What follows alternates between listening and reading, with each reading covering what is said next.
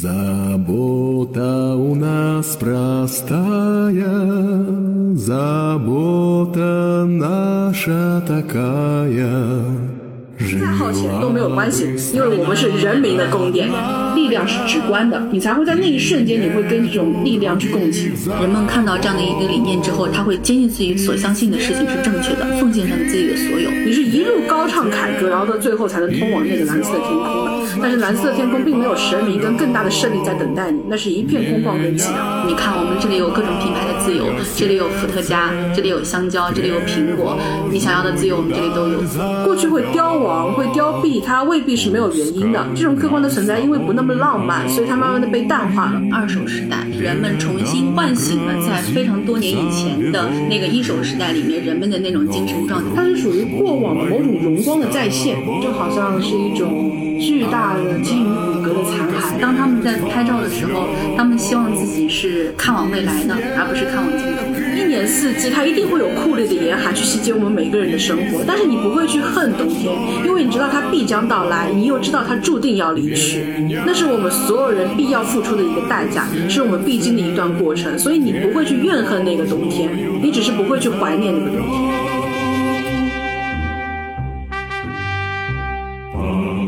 我是小姐。大家好，我是小姐。我们打算开始一个新的系列，其实是想把它作为一个长期的、可持续的系列——苏联美学的系列。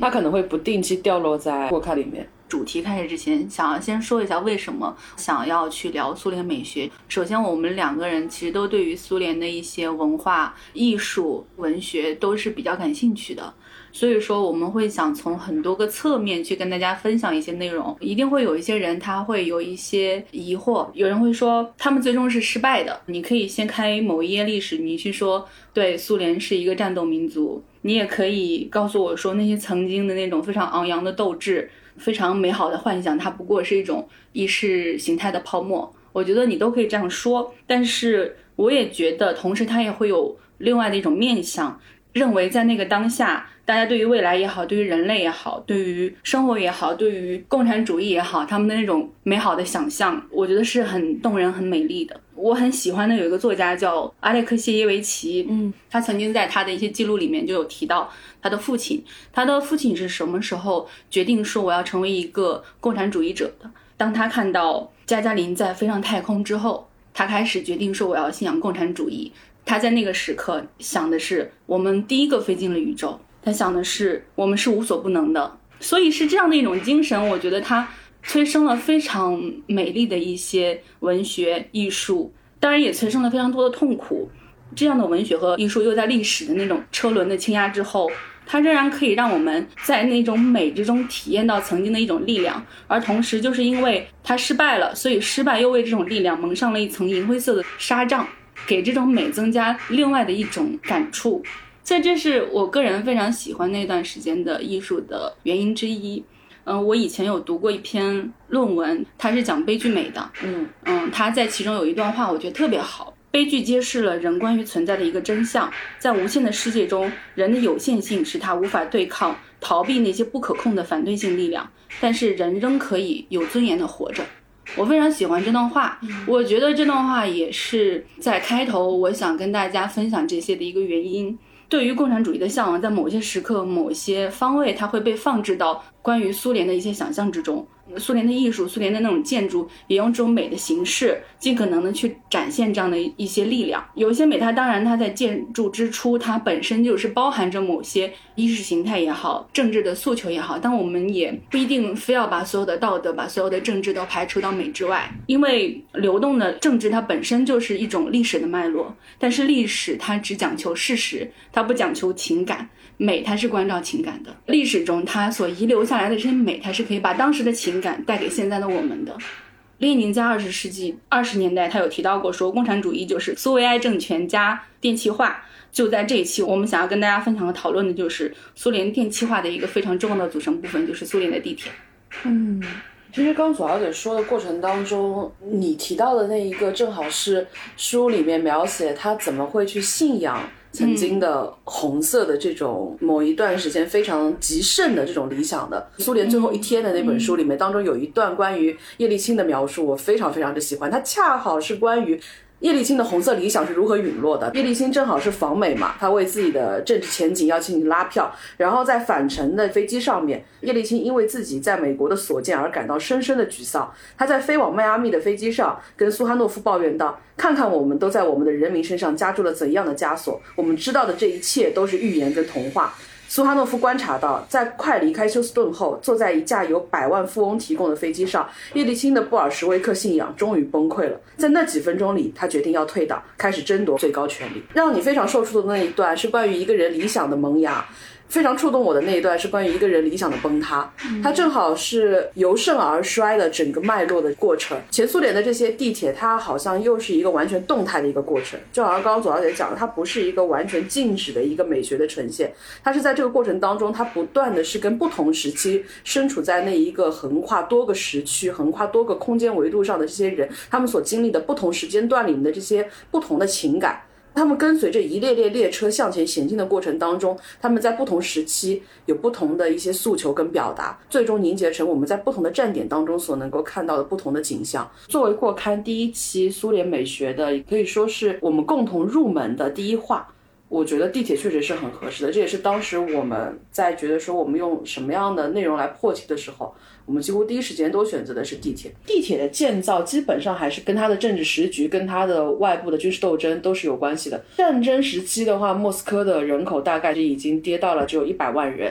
但是在战后，它其实迅速增长到了三百万人。它原本所有的出行全部都是通过地面交通来完成的，自然而然就会在某一个很小的。齿轮一旦发生卡顿的时候，就会造成整个城市的交通全部都陷入到瘫痪的状态。然后三一年的时候就发生了非常严重的，长达一个礼拜，整个莫斯科的交通都全部陷入到完全动不了，马拉车都动不了的这个情况。啊，大家可以想象一下，西二旗晚高峰，共享单车都骑不出去，基本上就是这样的一个时间点。那大家觉得说？啊，没有办法，一定要去试图去找到一种新的公共交通的一个方式。北京有一段时间，它也是交通非常非常的拥堵。周总理说的一句话非常有名：如果说北京当时真的只要解决交通问题的话，那我们就两百辆公交车就够了。但是为什么当时北京就要去造地铁呢？就是因为这个地铁它并不仅仅是一个公共交通的问题，它要去承载更大方面的我们所谓的人民的信心也好，对于某种意识形态的显性化也好，这些东西都是需要它承载。而且从功能性上来讲，它还要去承载一定的人防工程。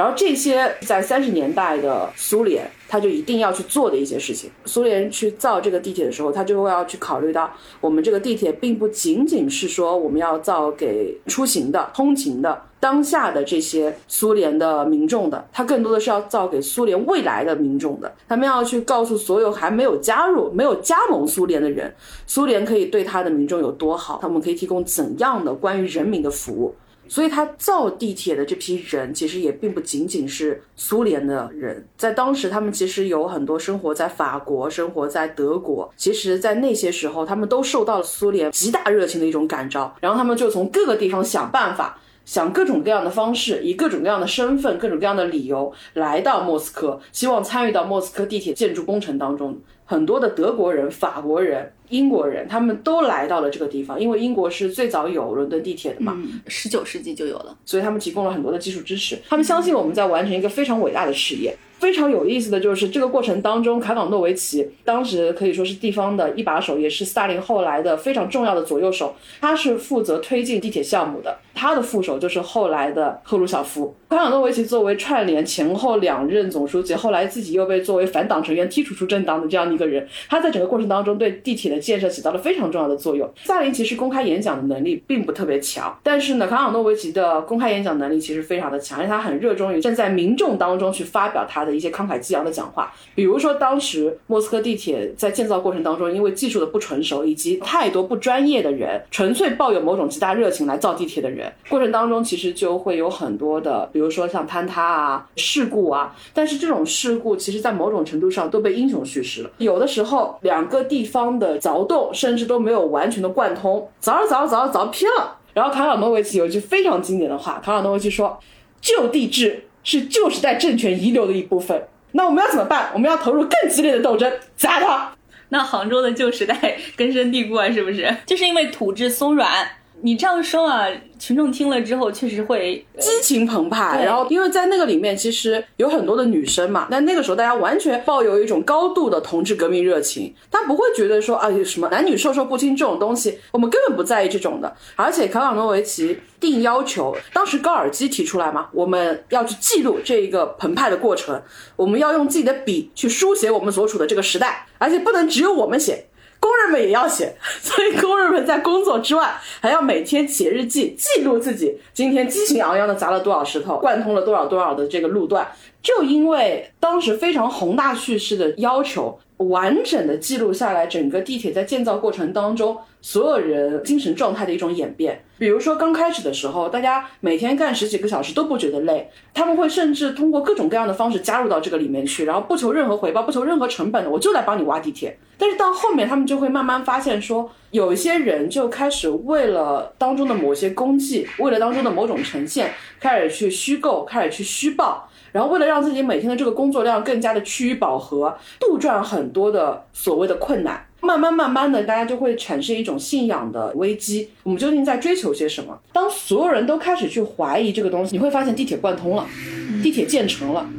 当所有人开始动摇、有犹疑的时候，一种更加磅礴的胜利突然之间砸到了每个人头上。我们又回到了红色的拥抱当中。它整个地铁的第一张票 A 零零零一号车票，红色无产者工厂试验车间的一个工长叫拉德舍夫，他是买到了这个第一张车票。当时其实是有非常多的，包括美国在内的收藏家，以极高昂的价格试图去收购前苏联的第一张地铁车票，但是没有任何一个工人愿意卖。他们都相信这个是毕生荣耀的一部分，而且他们也坚决不允许红色列车的第一张车票流通到国外去。你就会发现过程当中所有的困难好像它又不存在了。通过一次极大的胜利，兼顾了我们的信仰。它其实又是跟苏联很多的东西是相嵌合的。就比如说苏维埃危机，它并不是只发生过一次，其实发生了非常非常多次。哪怕在二十年代刚开始的时候，苏维埃的这个意识形态就已经面临了很大的动摇跟危机。那么二十年代的时候，重新去诠释思想的是谁？其实就是列宁。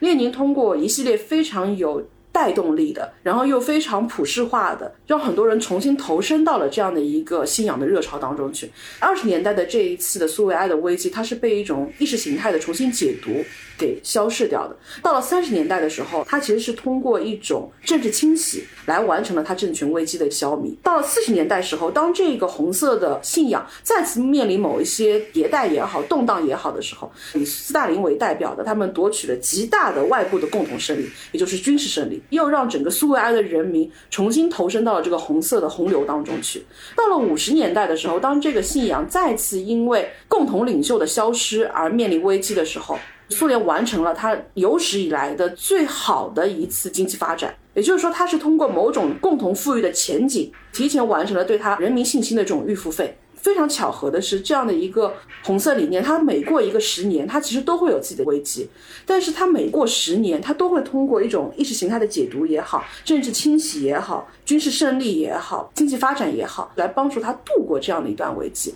跟它的整个地铁的建造是完全符合的。因为刚开始建造的时候，克鲁泡特金站这个站其实很有意思，它从最开始建造的时候，它要去建造一个人民宫殿，它要去展现人民生活的前景，它其实就是一种意识形态的一种呈现。再到后面斯大林主政时期的那一些地铁站，大家最熟悉的共青团站，它的那种金碧辉煌，就是为了直观的告诉你我们有多强大。我们可以照亮你。再到后面赫鲁晓夫式的那一种经济发展的思路，我们不能只要理想，我们也要面包。它就开始慢慢倾向于一种实用性。到了六十年代的苏维埃，虽然说它已经是建造成了一个庞大的大厦，但是你会发现这个大厦它已经没有更新的，能够像前几个十年一样形成一种镇定剂也好，一种缓释剂也好。在六十年代开始的苏联就已经渐渐的找不到这样的一个澎湃的力量了。然后也是从六十年代开始，苏联的地铁不再像之前的几个时期有非常强烈的。完全可以包裹你的那种雄浑的力量在了。后面它再一次的迭代，再一次的飞跃，其实可能就要到九十年代解体之后。过个几年，大家从这样的一个崩盘跟崩溃当中重新站起来的时候，它才会再次回到了它的极简美学，回到它三十年代之前的苏联的非常美丽，但是又完全没有真正建成落成过的那些构成主义的建筑。苏联的地铁的建造，它是一个完美的苏维埃政权的轮回。在九十年代之后，阿列克谢耶维奇他所说的二手时间、二手时代，人们重新唤醒了在非常多年以前的那个一手时代里面人们的那种精神状态、精神记忆。而且在这个二手时代里面，其实包含着非常多他们自己的解读，有非常多年轻人，他们有他们自己的想法，有一些苏维埃餐厅重新建成了，印着对于那个时代的想象的一些图案的 T 恤会穿在他们的身上，会有一些口号从他们的口中喊出。但是其实。实二手时代里的人们，他对于当时那个一手时代的想象已经发生了一些偏移，他在后面已经变成了更加符号式的一种理念。它有点像是一笔巨额的遗产。回想我们当年拥有这批，我们去制造这批遗产过程当中，我们是怎样的一种状态？但是你在回想的过程当中，其实你就是不断在做出山空。它终有一天，这个遗产是会被耗尽的。然后当它变得越来越虚渺的时候。这个遗产本身，它所作用的这块土地，它一定会面临一种瓦解。整个地铁最初的时候，就像刚刚提到的这个地铁的工人们，他们写的这本书是《地铁如何建造的》。它的速度非常快。莫斯科是三一年的时候开始决定说我们要去造地铁，当然它最早的想法要更久。沙俄时代的时候，莫斯科就已经开始去尝试一些所谓的电气化铁路的一些雏形，但是那更多的其实是一些当时沙俄时代掌权者们，他们用来满足自己一些消遣的一些东西，它并没有完全投入到公众化的使用当中。到了一九零二年的时候呢，再一次说，哎呀，我们要开始弄地铁了。但那个时候呢，政局动荡，战争频发，然后这个事情又。被搁置了。三十年代瘫痪到不能再瘫痪了，真的是所有人都动不了了。那怎么办？真的要开始弄。从三十代的开始，就是三一年说莫斯科要开始造这个地铁，到了三五年，莫斯科的第一辆地铁正式投入运营。短短五年之间，我个人会认为，把它放在一个更长的时间线里面，它其实是莫斯科乃至前苏联的万历十五年。嗯，它其实到的非常的早。为什么会这样讲？三一年开始要说造地铁，地铁怎么造？我们究竟要去造一个怎么样的地铁？我们要用什么样的装饰？它在技术层面之外，它有非常多宏大的讨论的。那么，真正这个讨论的声音在什么时候开始一锤定音？苏维埃宫的设计竞赛招标是什么时候开始的？是三二年。在三二年之前，苏联的整个设计，你去看它跟后来的斯大林美学，所谓的斯大林帝国风格，所谓的莫斯科巴洛克风格，它它完全是两条线。在那个时候的前苏联，他们是有一个非常非常对后世影响极大的苏联的构成主义，在那个时候，它是苏联设计界的一个主流。包括在那个时候，你会看到他们要去造列宁图书馆，当时的一个主要的设计，像我们现在杨浦大桥、南浦大桥一样，它当中有一个悬拉桥，然后悬拉桥当中通过一个斜拉的钢索去拉到一个悬浮的球体，非常科幻的。然后它没有任何所谓能够让你想到原来沙俄式的建筑，它是极简的，但是它又比包豪斯多非常多科幻的元素在内。极简，但是它不是那么只在乎实用性的。它会有一些那种立体构成的感觉给你。首先，它会有非常多的钢结构，而且它的钢结构全部都是裸露在外的。它会有非常多让你联想到重工业的东西，悬拉的钢索也好，然后它裸露的钢结构也好，包括偏带有一点野蛮主义的，不加任何的包裹式的这种裸露的外立面，它这些东西其实都会让你想到一九一九年时候的那个塔特林的第三国际纪念塔。第三国际纪念塔，你现在再去回想，你都觉得它的整个理念是非常非常超前的。后来的斯大林的建筑也会经常让人家称为是那种婚礼蛋糕嘛，在层层叠叠的婚礼蛋糕上踏上一个斯大林式的尖锥，婚礼上的这个蜡烛，嗯，甚至在后面斯大林倒台了之后，还有当年的摩天七姐妹的建筑师致信赫鲁晓夫说，我们是不是可以把尖顶给拆了？这个尖顶太难看了呀，是我建筑的败笔呀。赫鲁晓夫说不拆，作为愚蠢的象征。当时呢，它其实也是被苏联人戏称是婚礼上的蜡烛，但是你可以去看塔特林的这个第三国际塔，它的这个婚礼蛋糕，它是完全另外一种制造的模式。在三层的这个塔台上面，每一层都好像是一个圆剖面，它外面是所有的钢筋的结构包裹着这样的一个蛋糕的，而且这个蛋糕它是会转动的，它每一层都会按照不停的时间点去转，它最上面那一层是一天。在下面是一个月，然后在下面是一年，所以它在过程当中你能够看到事物是螺旋上升、不断演进变化的。我不知道它会让大家想到什么。我在第一时间听到它的时候，我会想到后来对日本影响极大，但同样没有能够从纸面走入到我们当下现实社会的新陈代谢。它其实是某一个时期非常宏大的一种构想，包括在那个时候去想说我们要去做一个城市的规划。苏联它其实也有非常多的山区林地，在这样的时候，其实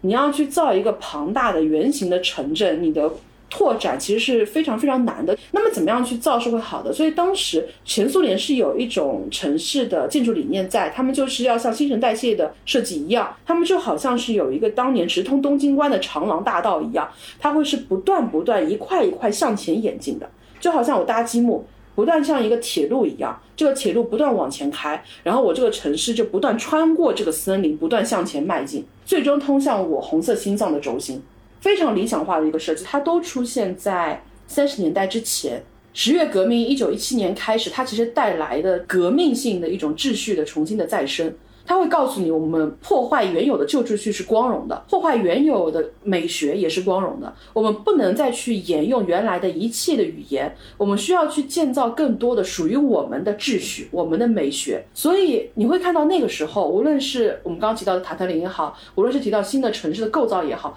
它都是要跟以前完全不一样的。它当中很重要的一点是，它都强调这种真正的所谓共产的观念，它是没有阶级感的。它的这种三层蛋糕，它会不断向前迭代的过程当中，它会告诉你，底层的人是有可能到达第二层，是有可能到达最上面的这个风景的。它不会去制造一些壁垒，它会通过裸露的外立面来告诉你，我们是一致的。所以他这种精神也是很符合那个时代人们的一种向往。所有的人他们所坚信的一些东西，这个事情是可以往外发展下去的。我们是有未来的，而且我们的未来非常光明。我会用这样所有的设计也来传达这样的一个理念。人们看到这样的一个理念之后，他会坚信自己所相信的事情是正确的。他甚至愿意为了在奔向这个光明的途中奉献上自己的所有。这样我才是一个苏维埃人。它是一条开阔的、开放的一条路，在这个路上面，它是没有门岗的，它是没有守卫的，我们所有人都可以直通苏维埃真正的红色心脏。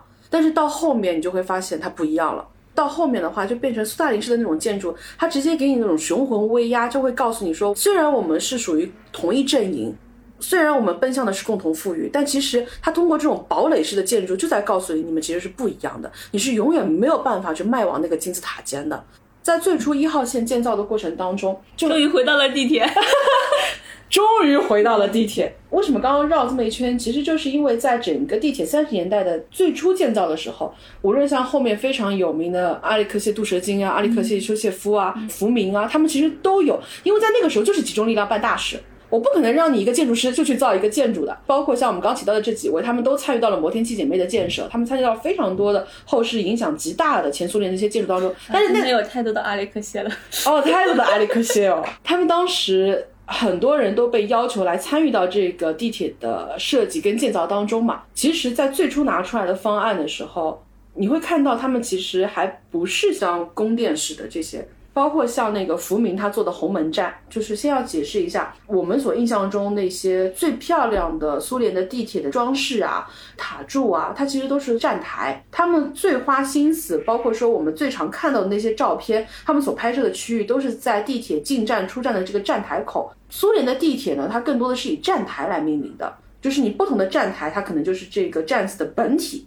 那么再往外呢，它可能就是一个中央大厅，就是我们所说的一个进站口。当时福明所做的这个红门站的进站大厅，它其实就带有原来的苏联的这种构成主义的特色。它其实是三个几何形状的半圆形成的这样一个拱门，然后这个拱门没有做任何的雕花的那种装饰，它完全就是非常干净的三个红色的弧形，弧形的边缘是有白色的这样一个立面的线条在，然后它形成了一个扩音喇叭。就好像你走进这个红门站的那一瞬间，你走到了一个红色的喇叭口里面去，你通过这样一个宣传的喇叭进入到我们工人的这个列车当中。就它又很简单又很妙，它没有任何的那种多余的冗余的装饰。但是到后面你会发现，福明再去造这个剧场站的时候，就开始有点不一样了。看戏的话，剧场站肯定是你来来回回要走的这样一个地方。它临近大概三四个剧院，它的设计其实就是跟这个剧院的元素是有关联的。廊柱上面它用的全部都是之前希腊古典的那种建筑廊柱，所以它能够让你感觉到你好像是在一个前古希腊的那种剧场里面一样。而且它顶棚的那个拱顶的设计，它其实是用线条勾勒出了一个一个菱形的格纹，然后每一个菱形的格纹当中会有一个不同的表演者，一个浅浮雕的设计，每一个人正好在自己的这样。一个独幕剧的空间里面在进行表演，最终形成了一个场域的合奏，好看的。但是它跟之前的这个红门站的门廊设计就不一样了，它开始有浅浮雕了，它开始有雕花了。它虽然没有后来的那种枝形吊灯，但是它在照明的方案上面就开始比原来的要更加的浮华一些了。它能够让你感觉到我们有钱了。通过浮明的这种设计，你就会觉得说，好像这些设计师慢慢的都开始有一些变化了。比如说像阿列克谢·休谢夫，大家熟悉的是莫斯科大酒店，就是后来的被四季集团收购了，变成莫斯科四季酒店了。斯大林就说，我们的红场上面还是要有一个非常恢宏的酒店的，所以是辟了红场周边非常好的一块地，就是说我们要去造一个能够代表莫斯科、代表苏联形象的大酒店。那么这个任务呢，就交给了阿列克谢·休谢夫。很多人会把他称为莫斯科的总规划师之一，他是一个非常谨慎的人，所以呢，他是交了两个方案给斯大林，一个方案呢更加偏向于现代的，还有一个建筑呢呢就是更加恢宏的、更加堡垒、更加金碧辉煌宫殿式的那种外立面的设计。那有一个非常有意思的一个江湖传闻，就是说斯大林没有以为他是要做到选择题，他是个成年人，他都要，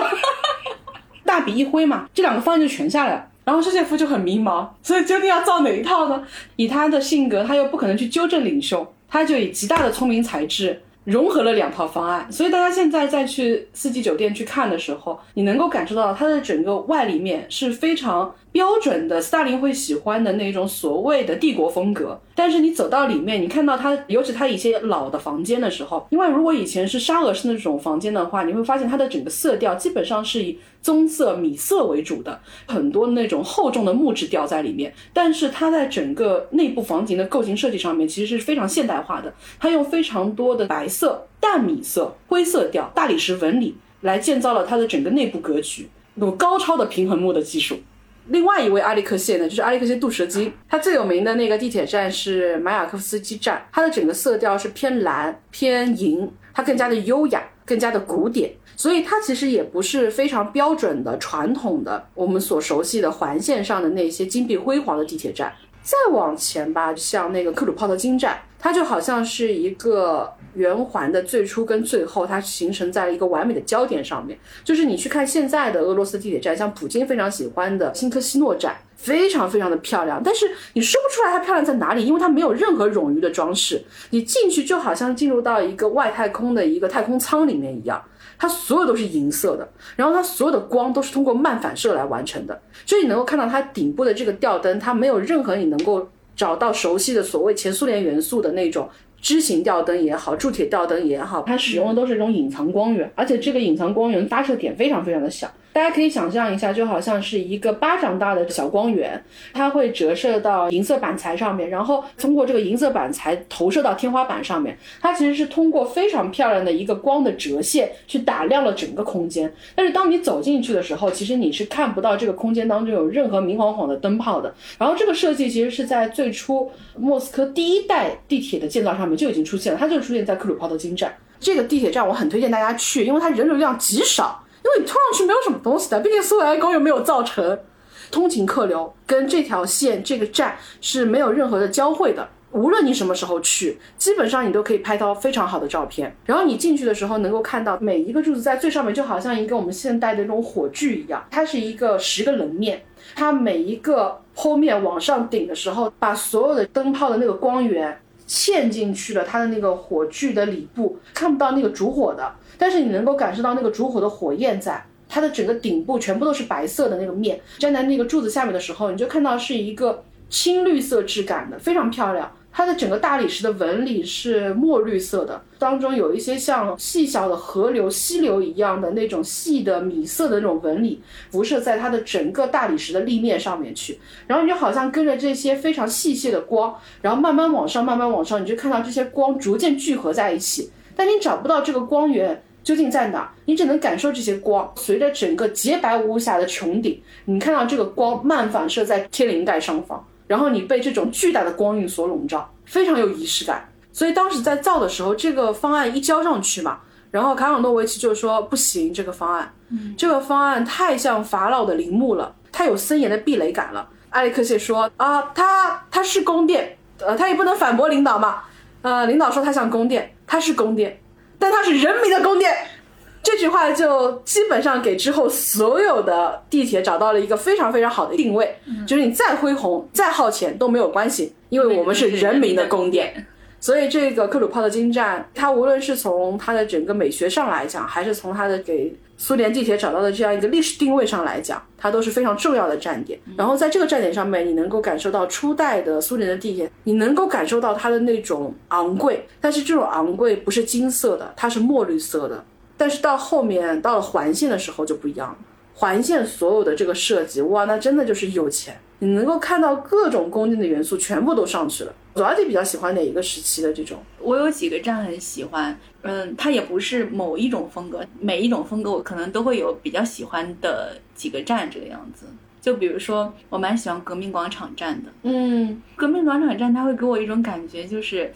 它可能会通往几个地方，然后第一个地方它可能是一个石门墨运营的古典的剧院，第二个门出去它可能是一个甲虫运营的图书馆。第三个口出去，它可能是一个头上倒扣着一只茶杯的一个袋熊在给你煮咖啡。这个站子它莫名会给我一种这样的感觉。然后它的整个装饰有很多的那种木质调，它那个灯是用三根线吊住了一个圆盘的那个灯，嗯，一列这样过去，它的那个灯光是不耀眼，很温润的在包裹着这一个走廊的。然后它整个的设计就会给人觉得舒适，很像是你想要去逛街的一个地方。阿夫托沃站，我不是说喜欢那种特别华丽的感觉，看到的时候我就会有点想笑。他给我感觉啊，本来就是可能是一个很庄严的魔法部的一个大厅，嗯，魔法部新上任了一个领导，这个领导颇具少女情怀，然后呢，他又有一点浪漫主义。第二天，魔法部的所有官员上班的时候，一走进大厅，这个大厅变成了阿夫托沃站的风格。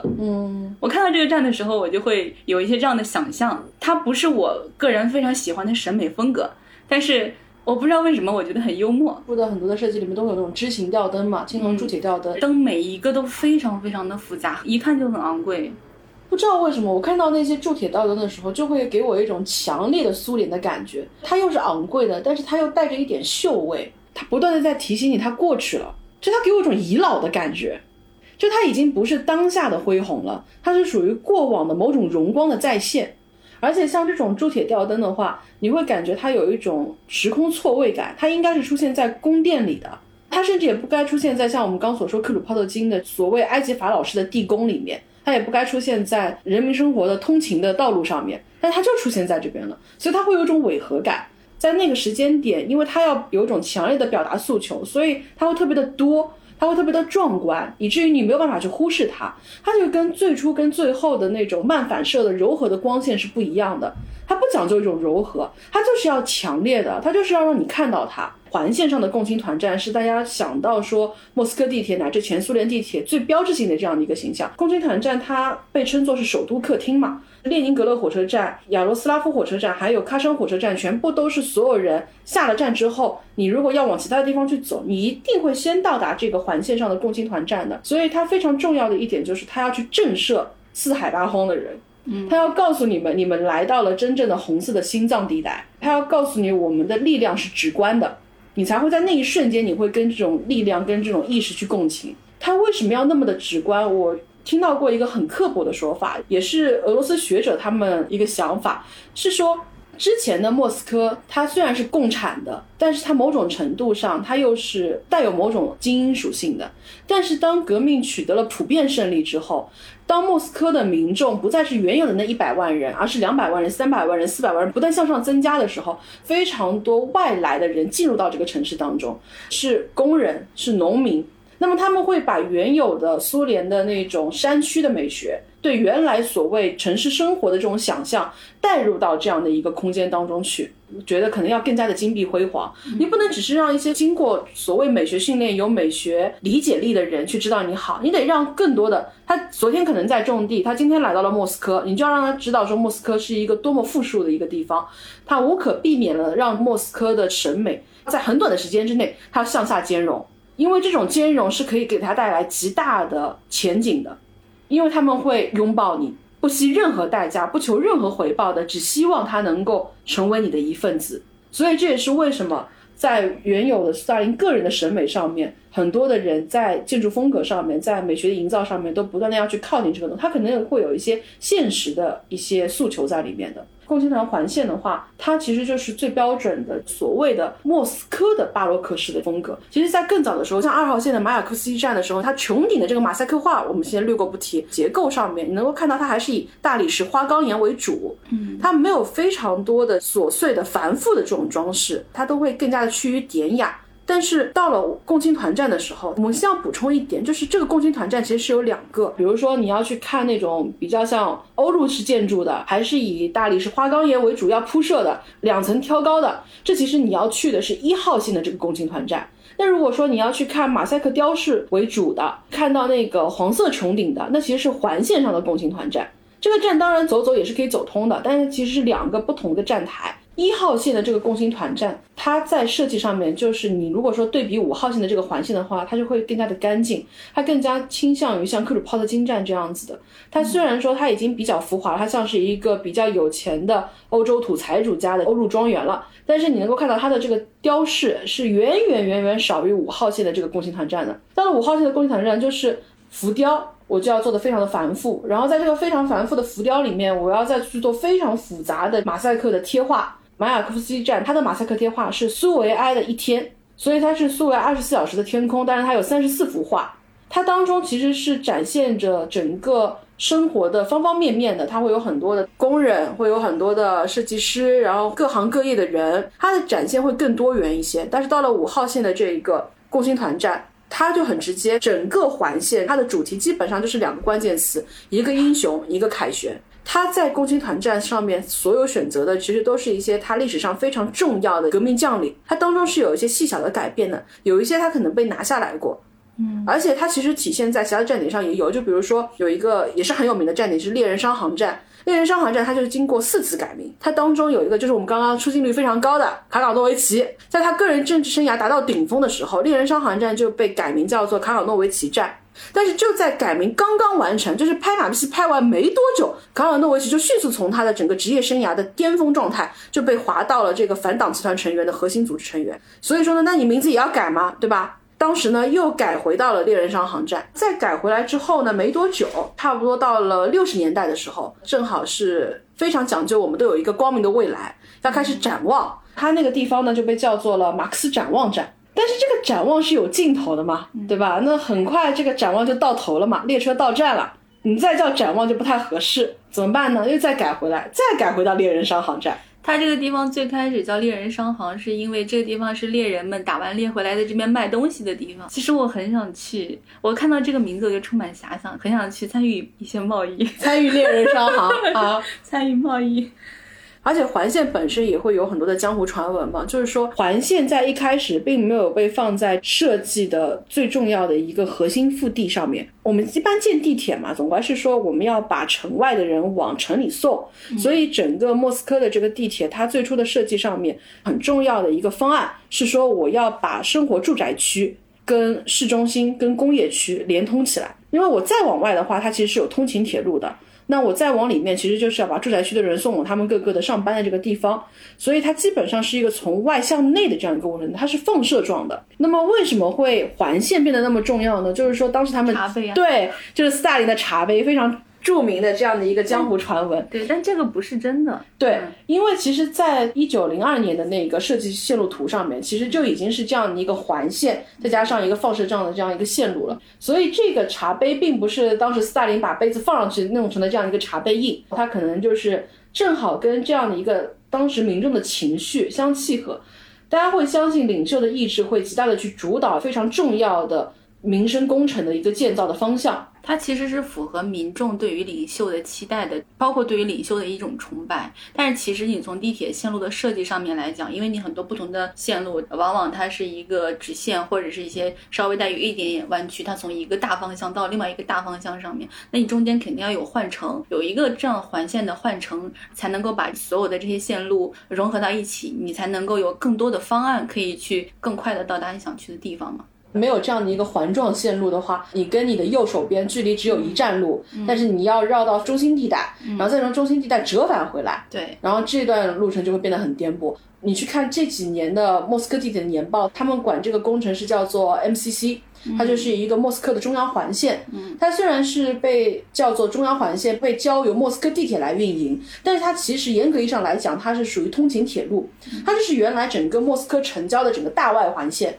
它最初是用来货运路线的这样的一个运输的，慢慢这个货运的价值就降低了嘛。但是恰恰它有另外一个非常重要的诉求，就是莫斯科它原来的这个城镇它是不断向外扩张的，所以原来你这个环线可能能将近在你这个城市的至少在三分之二的这块地方，相当于一个大外环在。但是你现在随着城市的逐渐扩张，它就变成了你城市的内环了。所以你现在需要一个更大的外环去包裹了它，整个莫斯科原来城郊的这些货运铁路就被整合了起来，被做成了大的莫斯科环线的通勤铁路，解决我们刚说的这个问题。它其实就是这个时代的莫斯科的大外环线，但是它的整个建筑上面基本上很难再看到我们所熟悉的莫斯科的地铁美学了，基本上是流程化的工业化的设计，包括它的地铁的内饰。都比较接近于像铁路，它不是那种地铁式的横排座，它其实承载的空间是比较有限的。它唯一好的一个就是它可以帮助很多城郊的人进去，因为其实现在的莫斯科，它在某种程度上跟北京是非常像的，它有非常多的睡城，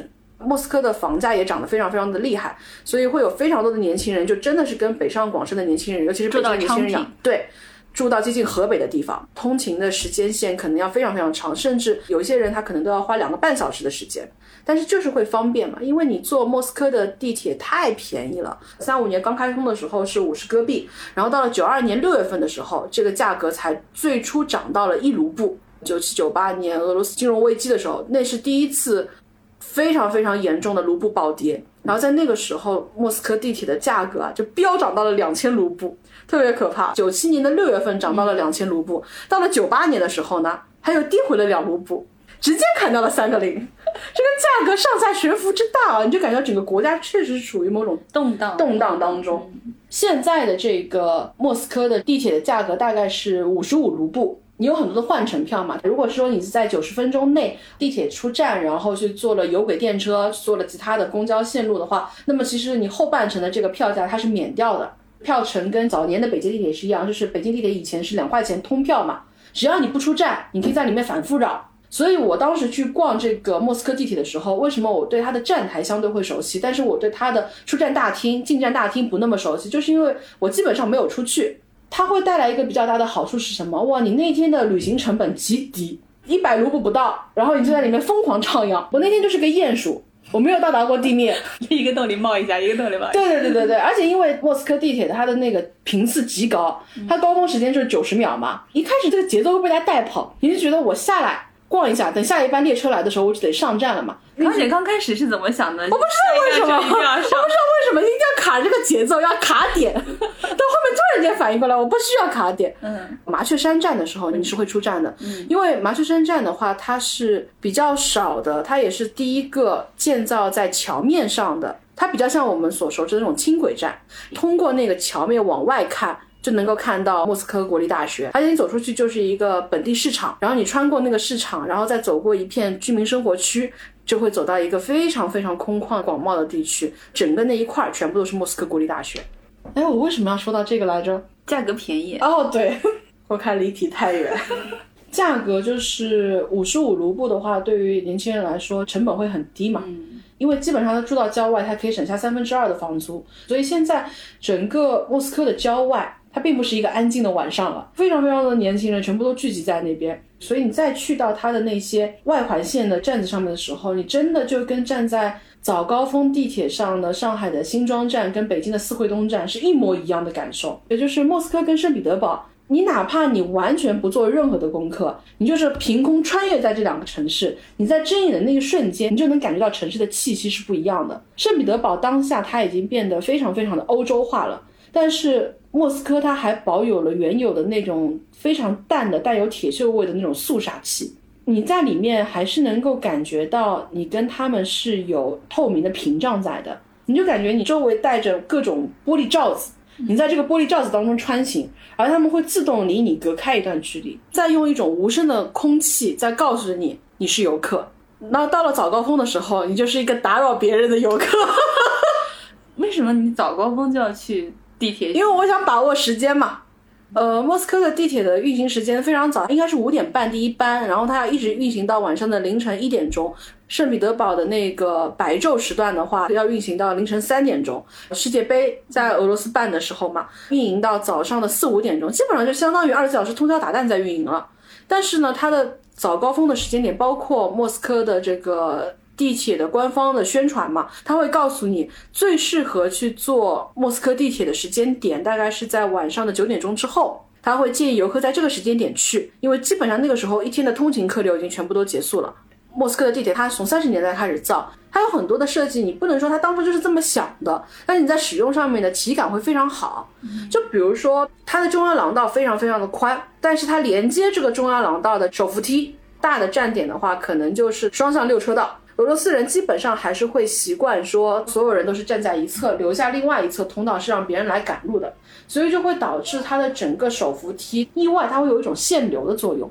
而且因为它这个梯非常长，他们的印刷工站。非常浅，它距离地面只有五米，但是它大部分的像莫斯科区域的这些站点的话，基本上都已经埋深到了将近四十米到五十米，它的整个手扶梯的长度是非常非常长的，所以我一开始不理解，当你踏上那个手扶梯的一瞬间，所有人坐下来了，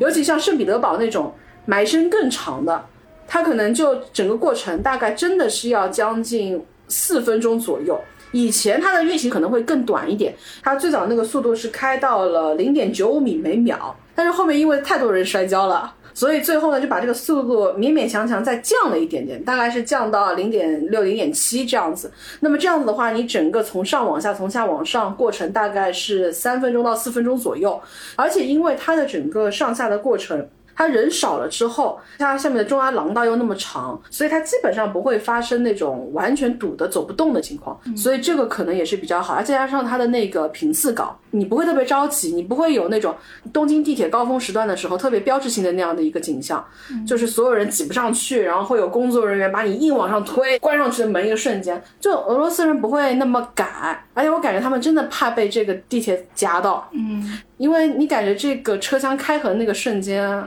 他并不怎么留情面，你感觉他是真的敢夹你的那种，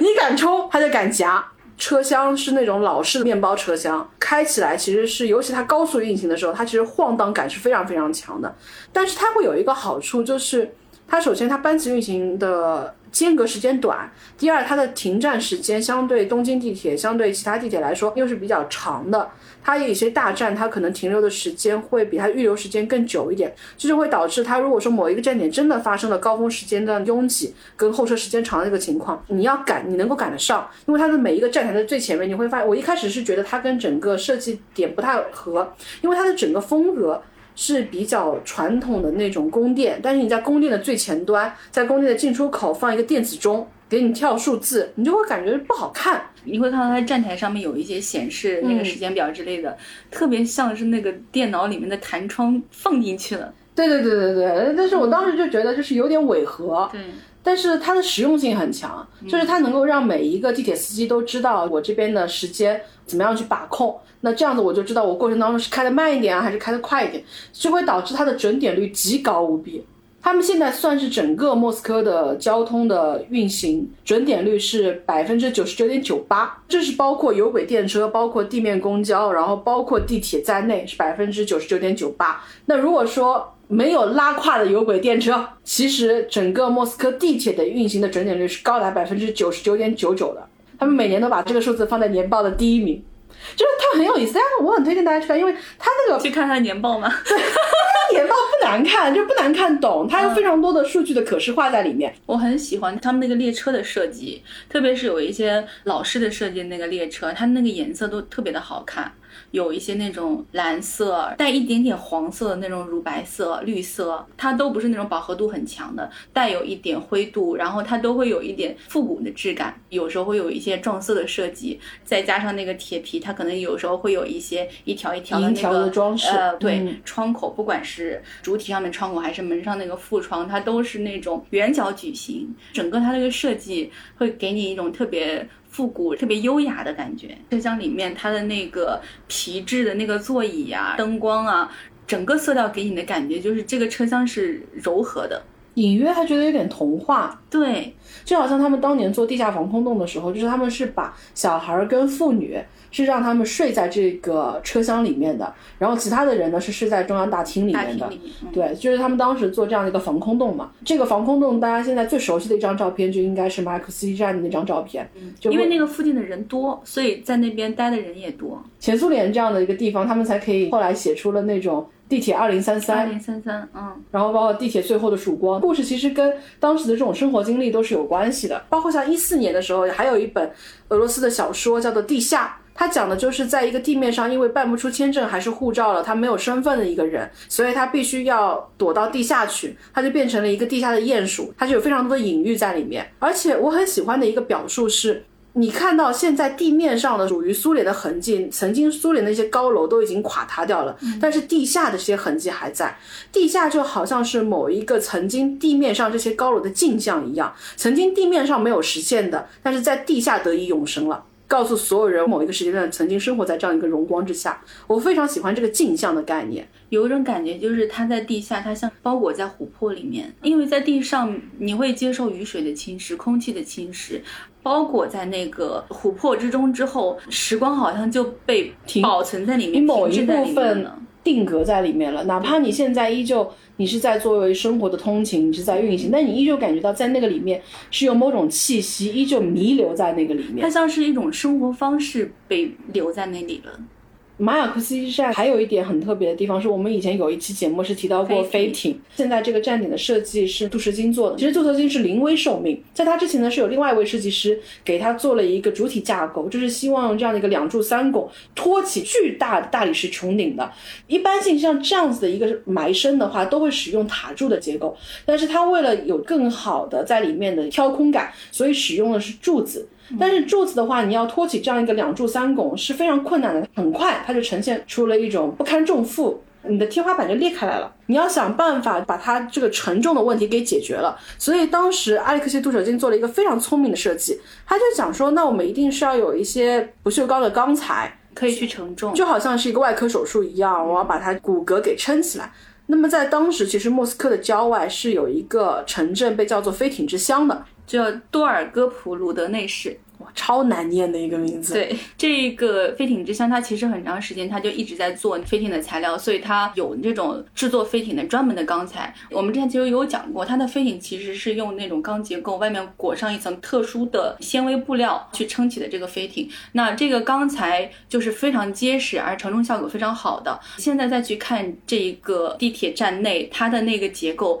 也有一点点像那种飞艇里面它那种支撑的感觉，再加上它因为是那种拱顶，当你知道它跟飞艇有一些连接的时候，你就会有种想象，就是哦，我是走在飞艇之中的。但你看，这个飞艇又是永远被埋于地下，永远不能起飞的。空中的飞艇它是非常的轻盈的，但是在地下的飞艇，它的外面全部都是土地的压力。你会不会觉得就好像是一种巨大的鲸鱼骨骼的残骸一样，嗯，生活在这个残骸的包裹当中？嗯骨骼还是那个骨骼，空间还是那样的一个形状，但是所有的东西它不是你设想的那种轻盈。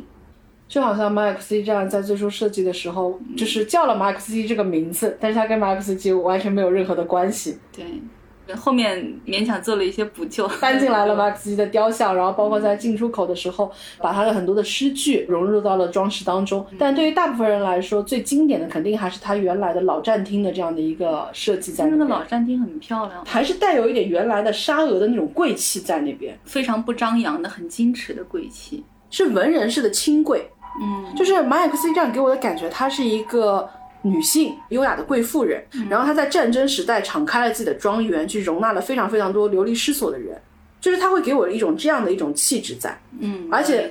现在有非常非常多的地铁的音乐会，他们首选的地方也是在这个马尔克斯基站，我觉得可能也是跟他的这种气质是有所关联的。因为在整个战争时期，在地铁站里面出生的孩子有两百十三个。这个地下的空间，它并不是沉重的、僵化的，它是能够孕育生命的。嗯，这种感觉本身就很奇妙，它是有新的生命从地下开始出现，然后逐渐向上生长的，然后再回归到地面的。我们在某一段时间在下面蛰伏，但是我们终究还是会破开这个地面。就是已经被说烂掉了。前苏联时期的这些地下铁，然后它可能会有一条第六线路。第六线路就是会有很多的废墟爱好者啊，都会去试图找到传说中的这种所谓的政府的军事地铁线，就是莫斯科二号铁路。它跟二号线不一样，二号线呢，它其实还是一个民用线路，但是莫斯科二号地铁就被叫做是所谓的那种逃生地铁了。广为流传的一个说法是说，它是从斯大林的别墅直接通往机场的。然后在过程当中呢，又串联起了像卢比扬卡广场啊这些比较重要的地方。然后这条线路其实一直以来都有人试图去找，有很多的那种探险队，很多民间的这种爱好者。其实某种程度上，我觉得是为了迎合大家的这种期待，所以后面莫斯科在挖掘自己的旅游线路资源的时候，他们是开放了一个地堡。那个地堡呢，就是有意识的去增加了它跟这个二号线路的关联。大家可以去参加这种类似于像 One Day Trip 一样的，然后会有人穿上当年的那种制服来告诉你这个线路是怎么样去运营的，然后还会有一个斯大林的一个一比一的模型在那边，啊，那毫无尊严。而且其实有一些所谓被作为说证据留在那边的那种废弃铁路，其实在某种程度上都被辟谣了。就比如说，曾经在郊外发现过很诡异的一个站点，你能够看得到它的门外的一个入口，你能够看得到它有埋深非常深的地下的廊道，但是你找不到站台，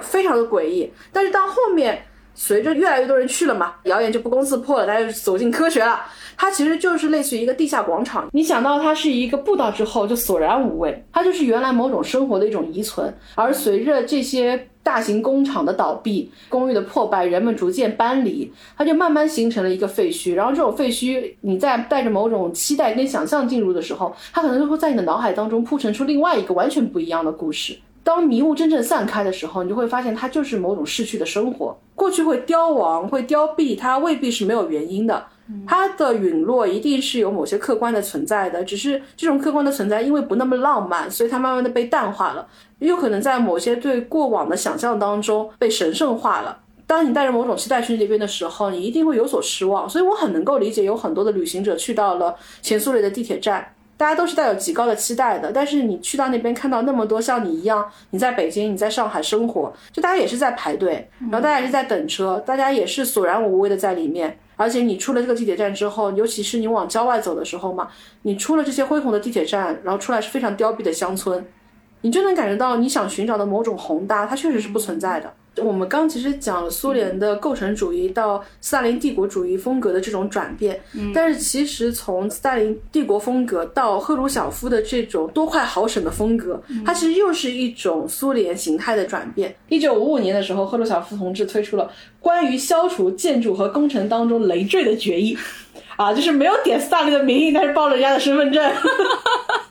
斯大林主政时期有很多的地铁站，其实它的整个站台的设计已经基本上完成了，就剩下要把很多的装饰品一一向外运输，然后再堆叠上去了。但是因为不同的时期了嘛，所以到后面你会看到赫鲁晓夫时期的有很多的地铁站，它就好像是那些环线全部把那些装饰撤掉之后的样子，大理石的面板上面没有任何的装饰。你在逛完了环线之后，你反而觉得干净透亮。繁复的东西拿掉之后，它其实是挺好看的。它很像大厅，它很像各种宫殿的那种空旷的大厅。那个时期新建了很多地面站点吧，它会迎合你对苏联的另外一种想象，就是会有很多重工业的钢结构。它跟构成主义不一样，它没有构成主义的那种浪漫，它就会有那种耗子、耗子、耗子、耗子的那种，好像你生活在铁西区里面的那种耗子的那种感觉。它是另外一种属于钢铁的味道，那种气息。然后你甚至会感觉有非常多的烟囱就在它的身后，乌云漫步的那种感觉。但是你能够感觉到它有磅礴的那种生产力，它能够给民众带来非常直观的向好的那种生活在。所以那段时间的地铁就是非常的生活，它实用性极高。你能看到他们不仅是一种时期民众的生活的一种体现，它也是某种时期主政领导人的意志的体现。还有一个很有意思的地方，就是我们刚刚所说的那几个大的站点，无论是塔式的也好，还是那个柱式的也好，它基本上都是三拱式的，因为这样子才会让你的整个站点显得非常的宏大。嗯，除了莫斯科之外，你去它其他当年的那些前苏联的加盟共和国的那些站点，你能看到他们大量采用的其实都是非常省钱的，或者说是在制作工艺上面相对来说比较经济实惠的一种八零式的单拱顶。它其实就是因为你的整个纵深不能够拉得太开的时候，你就只能说我把这个顶全部都变成一个剖面顶，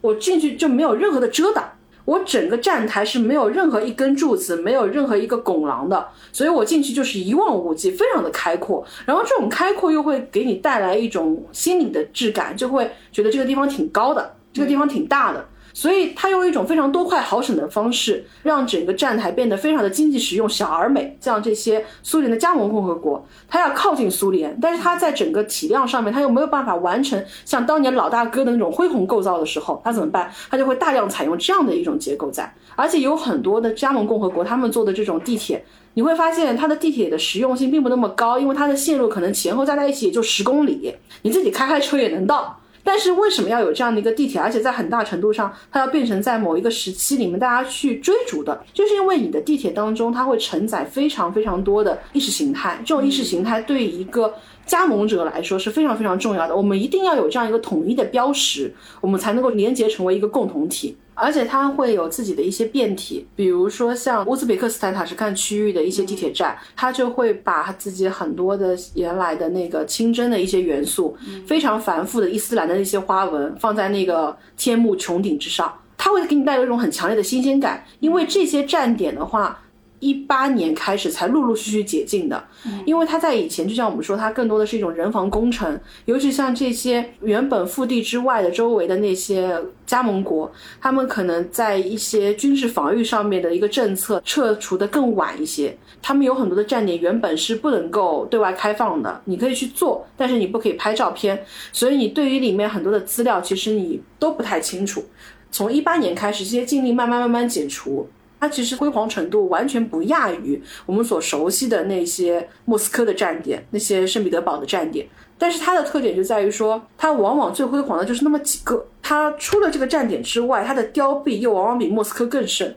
所以它某种程度上就好像它因为更聚焦，所以它把某一些问题变得更加的直观、更明显了。但是它的向往也会变得更加的直接。比如说像塔什干，我很喜欢它有一个太空主题的。地铁站，那个。加加林的那个地铁站非常喜欢，但它它的加加林带有那么一点，它是有那么点油画的质感，但是这种油画因为它的整个材质工艺的原因，就好像是那种油画的笔墨一层一层一层堆叠上去之后，这个画反而变得有点面目模糊了。你能够看得清，但是你又并不能够看得清楚，而且它的那种马赛克的装饰多多少少都会带有一点光的折射嘛，嗯，所以你看在那个里面的时候，你确实会有一种。在这个漫长的无人的站台当中，你能够看到加加林的铜像在你面前闪烁。那曾经是一个星光曼妙的时代，但是它现在它就只被定格在这样的一个马赛克的零星的这点碎光当中了。我也很喜欢莫斯科的一个站点是列宁图书馆站，嗯，就是我不知道是不是前苏联的某种隐喻，就是前苏联造列宁像一直造的不太顺利，嗯，就他们想。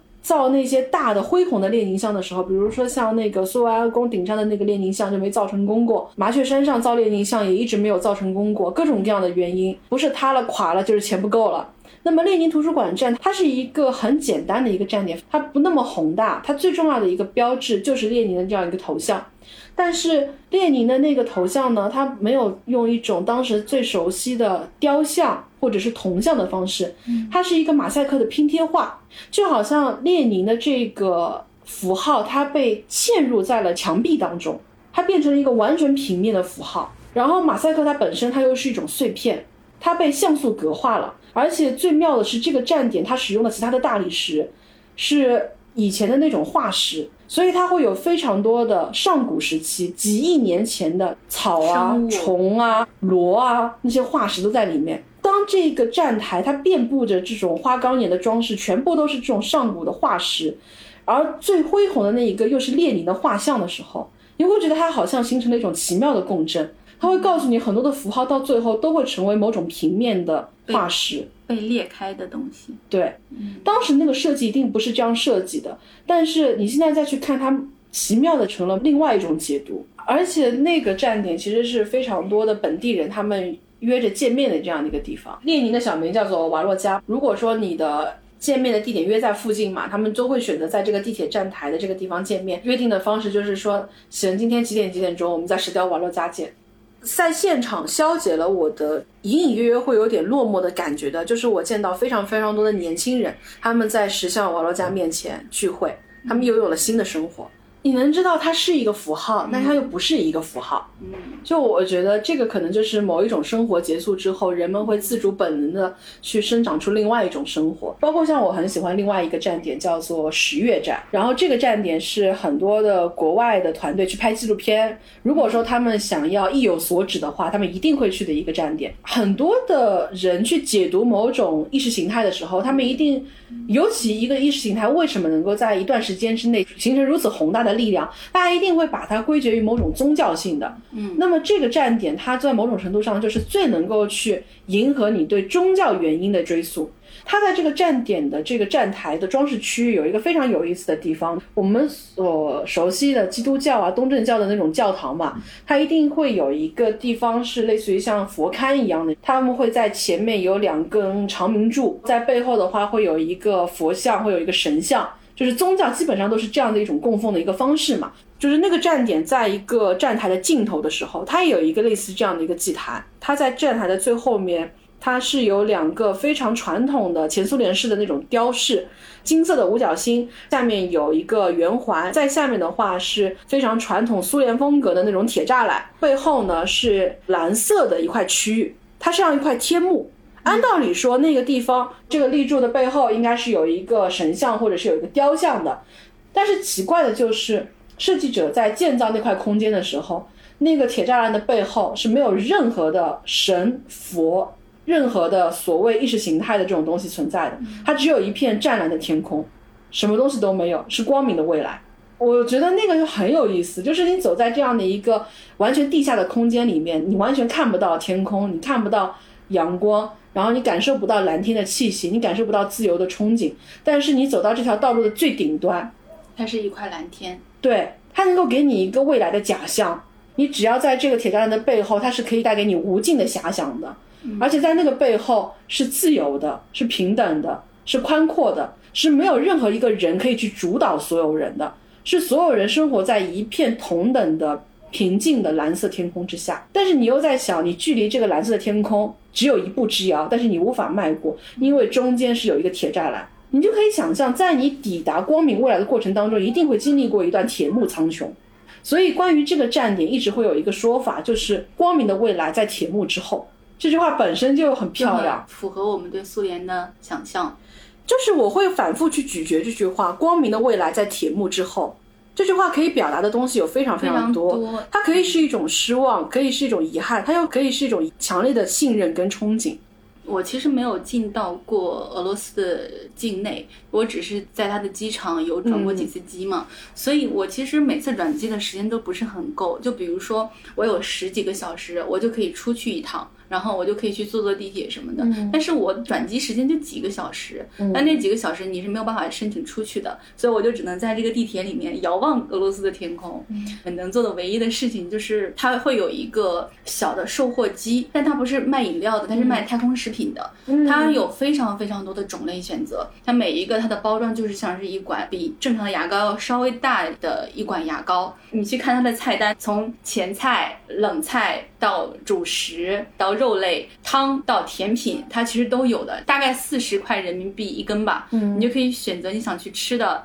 去买一个太空食品嘛，那么大的字写在上面，再加上俄罗斯这个国家、苏联跟太空它之间的那种连接，你就会对这东西充满想象。我就说我一定要买一个来吃，我就想说，那我先买一个主菜，对吧？因为我买一管罗宋汤，我总觉得不是很值。但我买一管主菜，我尝尝如果好吃的话，我就可以每样来一点，组成我的一餐。我就买了一个猪肉制品。当时他吃到我的嘴里的感觉非常奇怪，我感觉我从一管牙膏里面挤出来了一些饺子馅儿，吃到了我自己嘴里面。它非常像我们自己剁了那种没有加太多料的那种饺子馅儿，你知道它是熟的，但是吃在嘴里的时候，那种口感是生的饺子馅儿的那种口感，非常细腻的膏体，然后它的颜色也是那种粉红色的猪肉，那种吃起来的感觉太奇怪了，然后就让我没有再去购买其他的太空食品。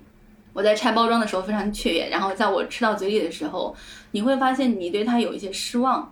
有很多的游客回来的游记里面都会说嘛，说啊，前苏联的地铁有什么好看的？你们这种拍照片就是把滤镜的那个曲线拉到最高，曝光调到最亮，现场其实看上去很暗淡的、很脏的，没有什么感受的，哪有这么好看？你们这种都是 P 过的，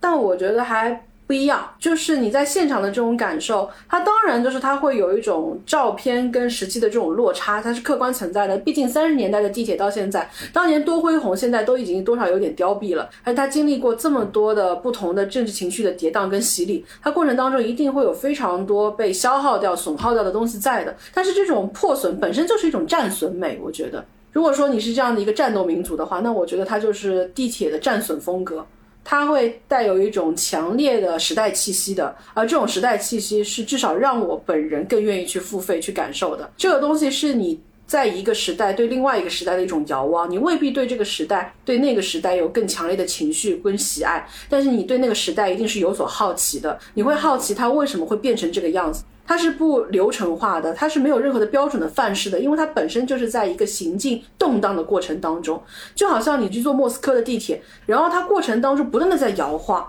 它会有很多老旧的东西，能够让你感受到它有很多很多的问题在，甚至这些问题导致了它最终的。破落，但是你一定要坐上它，你要去感受它的这样的一个节奏，你才能知道它为什么会是它现在的这个样子。我一直觉得很奇怪的是，前苏联也好，或者说现在更准确的来说，俄罗斯人，他们始终有一种非常明显的一种慕强。网飞出了一个纪录片嘛，这个纪录片本身在立场上面，在表达方面存在诸多的争议，但是当中有一句话，我觉得非常的有意思。他说，越是在民生凋敝的时期，越是在动荡流离的阶段，大家越是希望有一个人，哪怕他是一个你一眼就能知道他是愚蠢的人，有这样的一个人愿意来告诉你，我能有一种解决方案，带你离开目前的困境，你就是愿意相信他。在这时候，我想读一段话：他们无法摆脱伟大的历史。无法和那段历史告别，无法接受另外一种幸福，完全潜入和消失于个体生活中，把渺小看成巨大。人们不仅不会在意自己的奴性。反而甚至会钟爱自己的奴性。我以前听到过一段相同的表述，就是在西伯利亚有非常多以前大清洗时代留下的那种万人坑嘛。嗯，曾经有一个媒体人去找到了一位向导，他想去探寻关于那个大清洗时代的所遗留下来的民众的记忆。他所预设的情境一定是我们曾经经历过多么酷烈的清洗，我们曾经经历过怎样漫长的严寒。他终于在很长很长的铺垫。之后，他问出了自己非常想问的一个问题。他问了大清洗时候遭到迫害的一个人的后人，而这个后人呢，他现在自己的任职是一个考古上的一个工作。然后他自己在清理某一个大清洗万人坑的时候，挖掘到了他先辈的遗骸。这是一个高度戏剧化的场景。这个媒体人在那一刻，他的后来的表述，他说：“我几乎在那一刻我雀跃了，我靠近了一个故事当中最戏剧化的那个节点，所以我几乎迫不及待的去问他。”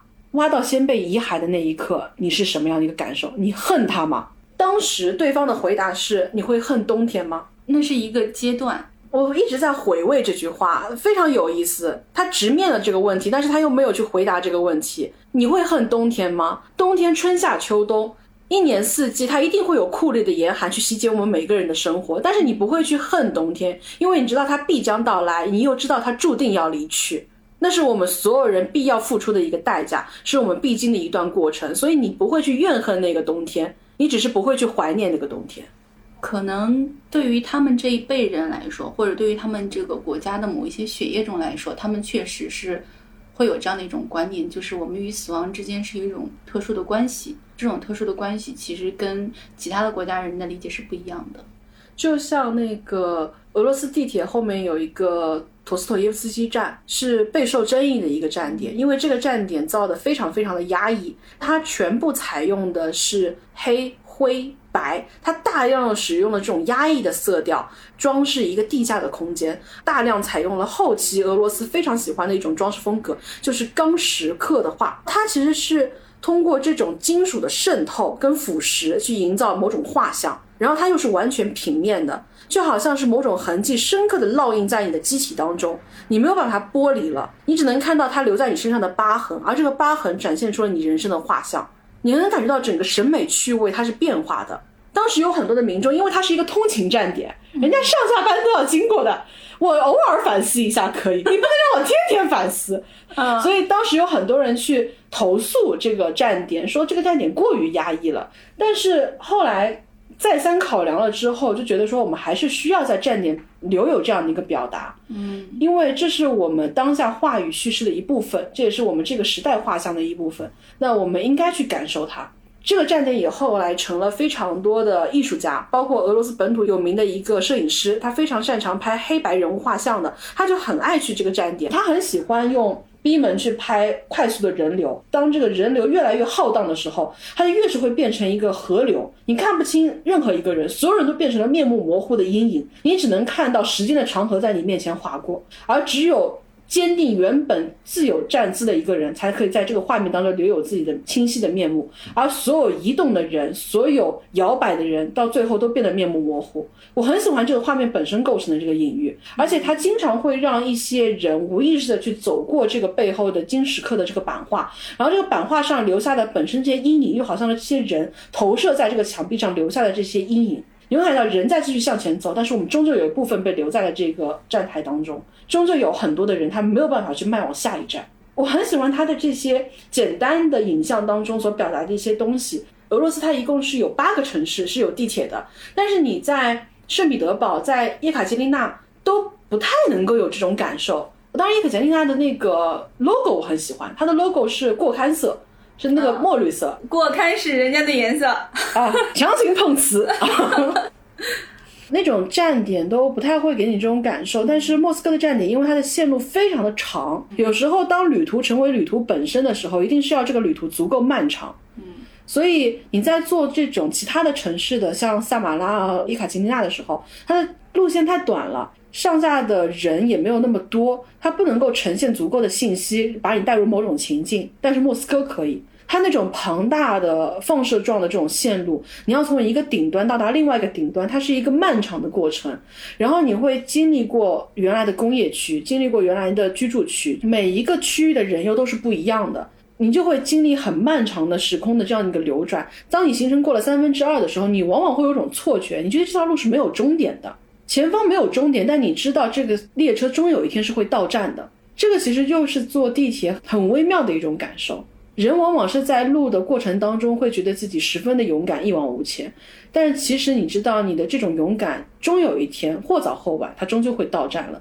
而我们能够抵达多远，往往是取决于怎样的一个站台下车。而且它有时候会取决于你到了这一个点之后，有没有一个后续的力量去告诉你，你还要再往前走。对，而且更多时候，对于普通人来说，站点也许还有很多，但是你在这个地方就是到站下车了。后面的站点、后面的线路、后面的延展、无限的延伸，都其实跟你没有关系。所以地铁本身，无论是我们附加的也好，还是它本身的构成也好，它其实会有非常多的契合那个时代想象的隐喻。我们之前有提到过，它的工人建造的时候，然后他们那本书就是地铁是如何建成的，嗯，它也会有很多动态的过程在里面，他们都被留在了这个地下。然后可能只有你在某一个时间点再去。感受它的时候，你才能够感知到它中的某种碎片。戈尔巴乔夫他曾经说过一句话嘛，但是这句话是为他自己开脱，因为他要去抨击他的政敌，他一辈子宿命的敌人叶利钦。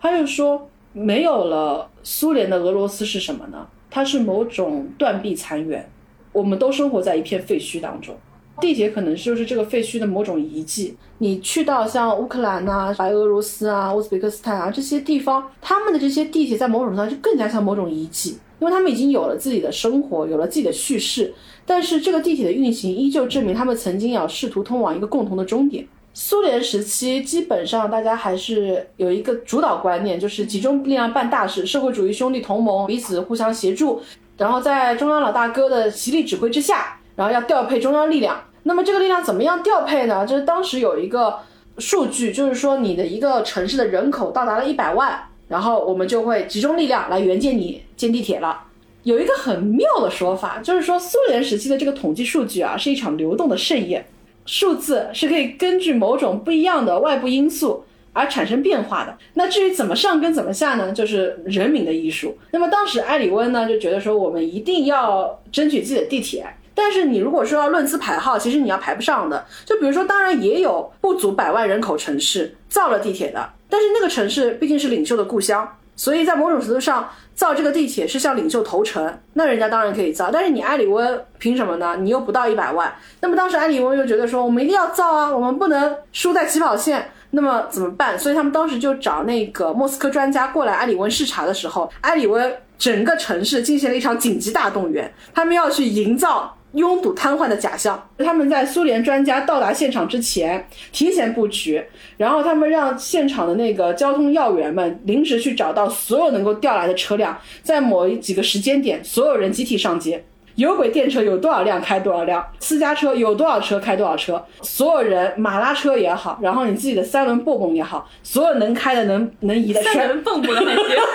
所有的就是你但凡能找到带轮子的，没有轮子你自己上街。好吧，所有人去站台排队，不管怎么样，所有人到街上去。莫斯科专家来了，莫斯科专家就是这个被堵在半道上，动都动不了，然后就觉得说，哎呀，艾里温这个地方道路的拥堵很严重啊，他们需要地铁啊。艾里文凭借自己的智慧，弯道超车，就还蛮有意思的，就骗地铁。当然到后面，这个地铁确实就没有什么用。据说艾里文目前的地铁的使用率依旧是排名倒数的，但是是某种。曾经的向往嘛，你能感觉到曾经有这样的一个国家的首府，他们愿意用这种方式，对他们要这样拥有，而且这个还是蛮有真实性的，因为这个故事呢是被。就是大家如果说对苏联美学感兴趣，可能大家多多少少都了解，有几本比较热门的书，前苏联的巴士公交站，嗯，它就是福爱乐那个出版社出的，然后它出了一系列关于曾经的前苏联的疗养院呐，包括前苏联的地铁啊，前苏联的公交站一系列的这种建筑的书籍图册，然后在这个图册的序言当中啊，讲了这样一个故事，摄影师在向当地拍摄的时候，向埃里温的一位那个交通部要员的后人求证的。然后说这么荒诞的故事是真的吗？然后艾里问的这位交通要员的后人说：“是啊，当时我爸爸就是去了呀。” 他说这还是一场调度的艺术呢。但是你现在再去看这种是不是它真正是完全无意义的？其实又不是，它其实能够带来很多向前生活的一种力量在。它会给人们一种信心，它会给人们一种向往，然后也会带一种可能性到你面前。然后这些东西其实。你的生活到了一定阶段之后，你会发现精神的力量其实比其他的力量更重要。而且你在生活不如意的时候，你一定会把自己的目光投射在一个更大的环境当中。那如果说你曾经经历过一个所谓的集体的幻象，那你后来的生活又面临着曾经原来的这种公共空间不断的被高端化、被私有化、被资本化，可能。会有一些人会去回望自己当年曾经短暂经历过的那段岁月，他们会觉得那段共有的时候是非常美好的，嗯，所以他们又会去怀念那种宣传，他们会怀念那种共同拥抱某一种生活的幻象当中去。可能在某一些阶段之后，人们拥抱了资本主义，其实生活的条件会更好了，但是会有一些人他在那个时候去大骂，大骂那一些已经决定要融入到下一个时代的人。他说：“所有人都搭乘上了那一辆通往资本主义的列车，我变成了一个跟不上时代的人。我由原来的人民主体中的一员变成了一个边缘角色。他们所有人开始去倒买倒卖，他们热烈的去拥抱商品。你跟别人说什么是自由？”会有人拉开商店大门说：“你要来购买自由吗？你看，我们这里有各种品牌的自由，这里有伏特加，这里有香蕉，这里有苹果，你想要的自由我们这里都有。”当时如果生活在这个里面，你被它包裹的是物资的紧张，嗯，生活的匮乏，人生前景的单调。但是当你离开了这种环境，你丧失了这一切之后，你再回过头去看，可能原本苍白单调的那一切，反而在你反复对回忆的咀嚼当中变得浓稠有味了起来。你会把原来的很多平凡的日常的一天当中的这些时间的碎片，都组合成一个更加接近于时代节点的某一个记忆的钥匙。刚刚左小姐讲那个百货商店的时候，我脑海当中第一时间反应过来的是古姆百货嘛。古姆百货其实就是正对的就是红场，所以我一直觉得整个红场的整个构造，就像我们以前有提到过，红场它虽然小，但是它的构造非常的有意思，就是它的整个道路的尽头，它在俄罗斯历史博物馆的对面是圣瓦斯里大教堂。它是宗教与历史的面对面，然后同时它在另外一个十字架的轴线面对面呢，就是古姆百货所代表的后来的这种商品的自由经济，以及它所面对的传统的这种红色政权。在这个红色的政权的前面是一个陵墓，就是列宁墓，就这东南西北，它构成了一种极具戏剧张力的这样的一个景象。而你人在这个当中，你是在当时当刻，你是没有办法判定这个景象所能够给你带来的未来的人生冲击的。就好像我始终很记得一个通讯作者他在记录的时候，他说让他触动很深的是有一个当天晚上。在克里姆林宫值守的一个普通的防卫官，那个防卫官在晚上值夜班的时候，他就去吃了一顿夜宵。他去吃夜宵之前，他头顶上飘扬的是苏联的国旗。然后等他吃完夜宵回来，完全没有任何征兆的，他头顶上就是俄罗斯三色旗了。而这个防卫官在那一刻，他甚至不知道发生了什么，他不明白在这样的一个激烈的革命流血冲突当中建立起来这样一个政权，在无声当中，在一顿饭当中，他就瓦解了。但是对于很多的人来说，对于大多数的人民平民来说，就是一顿饭的事情。我的国家发生了如此之大变局，但是我其实不知道，我其实在刚开始是不了解这一切的。俄罗斯本土学者的一个在讲摩天七姐妹建造方案的时候。他往外多写了一笔，我很喜欢那个表述。他说，在曾经的建筑思维的这样的一个引导之下，摩天七姐妹的倒塌也必须是体面的，因为莫斯科下面的这个土层并不适合做大量的开掘。包括像苏维埃宫为什么没有建造起来，就是因为跟它底下它刚挖了一点地基，莫斯科的河水就倒灌进来了，是一样的。但是当时莫斯科一定要造嘛。那你就要做好准备，就是说你地基不稳，造成你这个大楼的摇摆摇晃，然后塌陷要怎么办？那么当时莫斯科的建筑工人在建筑师的引导之下，他们就使用了这样一种方案，他们会在这样的一个摩天大楼，也就是当时苏联式高塔下的外围，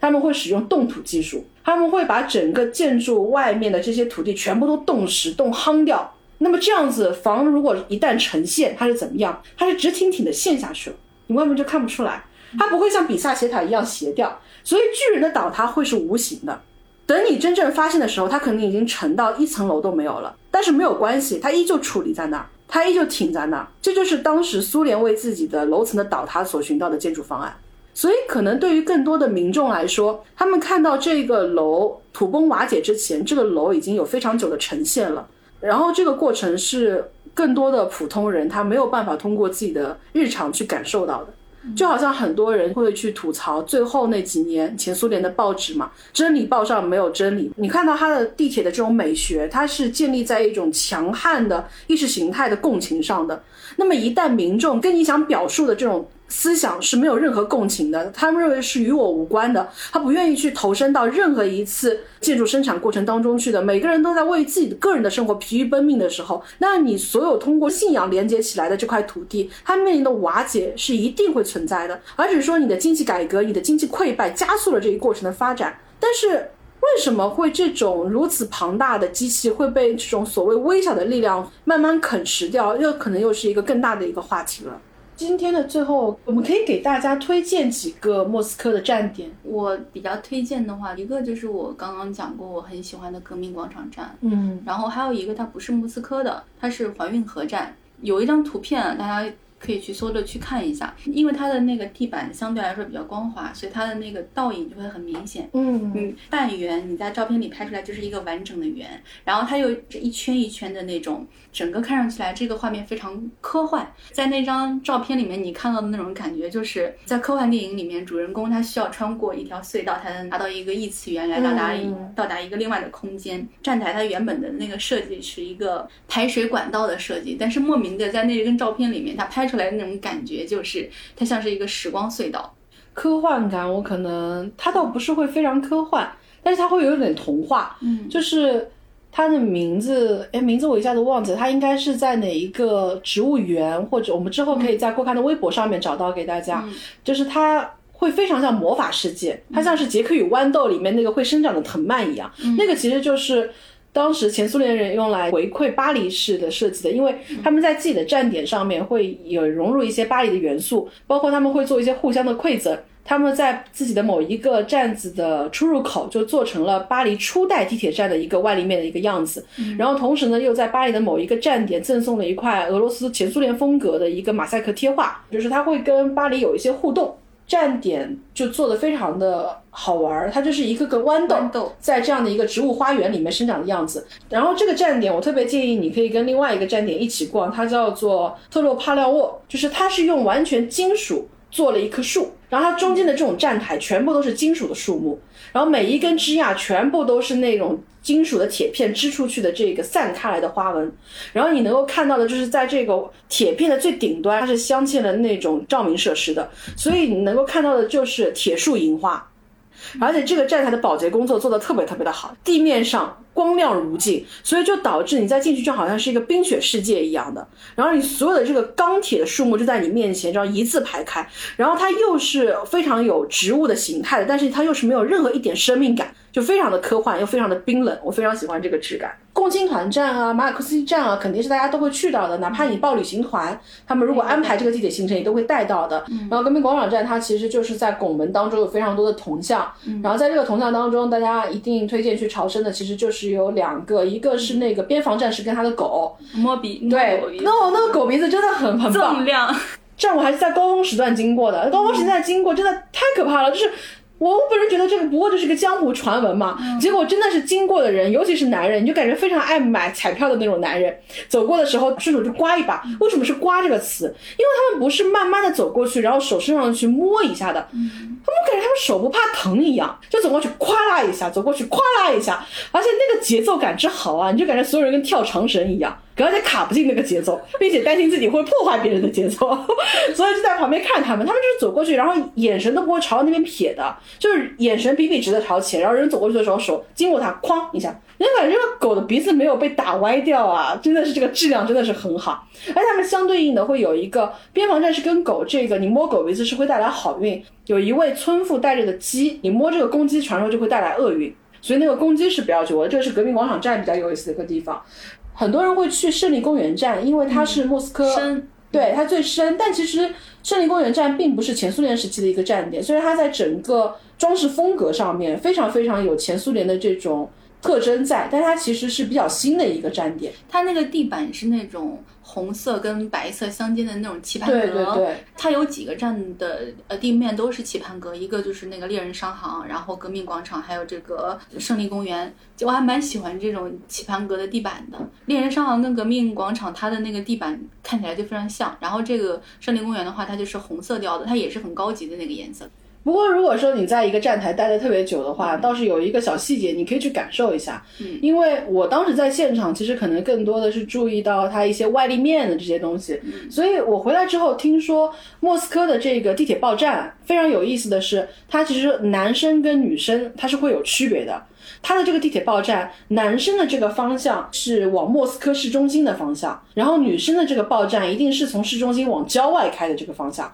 它这样的一个设计其实是。现在看当然有一点性别不正确，嗯，但是呢，它其实最初这样的一个设计是为了方便盲人，因为盲人有时候地铁通行特别复杂的时候，他能够听到直观的这样的一个报站声来判断我是往左还是往右，我要上哪一辆列车。那么如果是环线的话，它同样的是环线，男生是顺时针的这个方向，女生是逆时针的这个方向，所以你也能够知道说，通过男女生的不同的报站，你能够判定的出来。应该跟刻板意识没有太大的一个关联，但是如果说你说性别意识的进步的话，倒也有这样的一个实际素材可以提供，就是三十年代末的时候，大概是三五三六年的时候，莫斯科地铁是有第一批女司机，而且在那个时候，女司机的数量是不亚于男司机的，因为在那个时候，大家没有一个所谓的性别观念，大家都是无比亲密的同志友谊，而且就是女生也会承担很多的重体力工作，大家一同去建设伟大祖国。到了八十年代的时候，就慢慢女性的从业者就退出了很多的职业领域。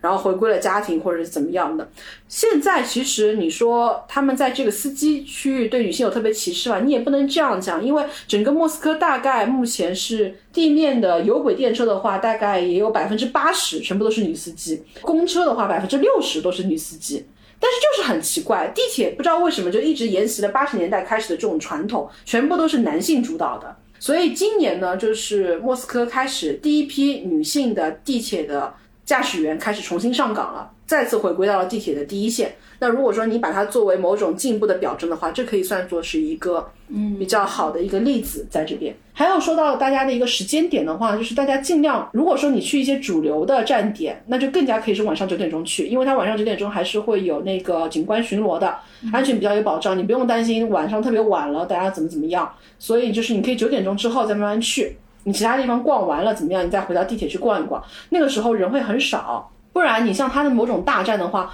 高峰时间它的有一些大的枢纽站，它一天的运送客流可能要十七万人。你真的在里面，就是就是大家会用一种无声来谴责你，你这人怎么这么占道？你不动，你真的很讨厌。比较有意思的是，我们现在所熟知的很多的地铁站，它其实基本上都是。直的嘛，然后莫斯科它是有六个弧形车站可以去感受一下的，然后它的整个弧形站点开进来的这种方向，包括它的降速的方式，其实都会有一些不同。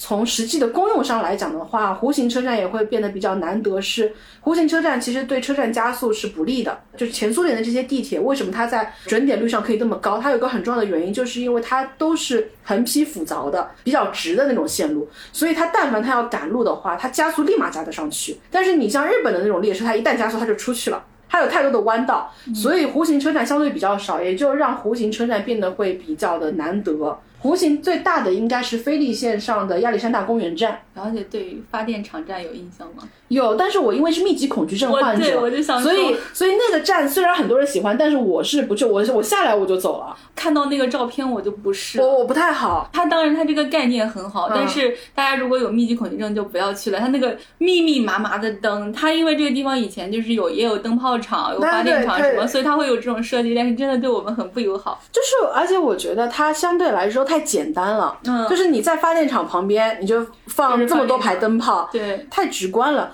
它可供咀嚼的余地会比较少。还有一个比较有特色的就是刚提到的麻雀山站，嗯，然后它不仅是第一个建在水面桥梁上的站点，而且它本身它整个站台也非常的长，然后你等于走过它的这个过程，你就感觉像是漫步在莫斯科河上的这种感觉。而且再加上它远处又可以眺望莫斯科国立大学，所以各方面来讲，我觉得它作为一个观赏性来讲是比较高的一个站点。那么如果说大家时间非常的紧张，你最想去感受最标准化的前苏联的地铁是什么样的一个状态？那么当然最标准的还是一个环线，环线上面一共是十二个站点的嘛。而且以前有玄学家曾经说，为什么要十二个站点？因为它代表十二星座。就是他要让整个莫斯科形成一个相对比较均等的一个状态，但是我觉得莫斯科人不像是会相信星座的样子。其实关于那个苏联地理，它有很多什么其他的说法，就是说地下是神明什么。我觉得苏联人不相信这个，苏联人只相信共产主义。莫斯科眼泪都不相信，还相信星座。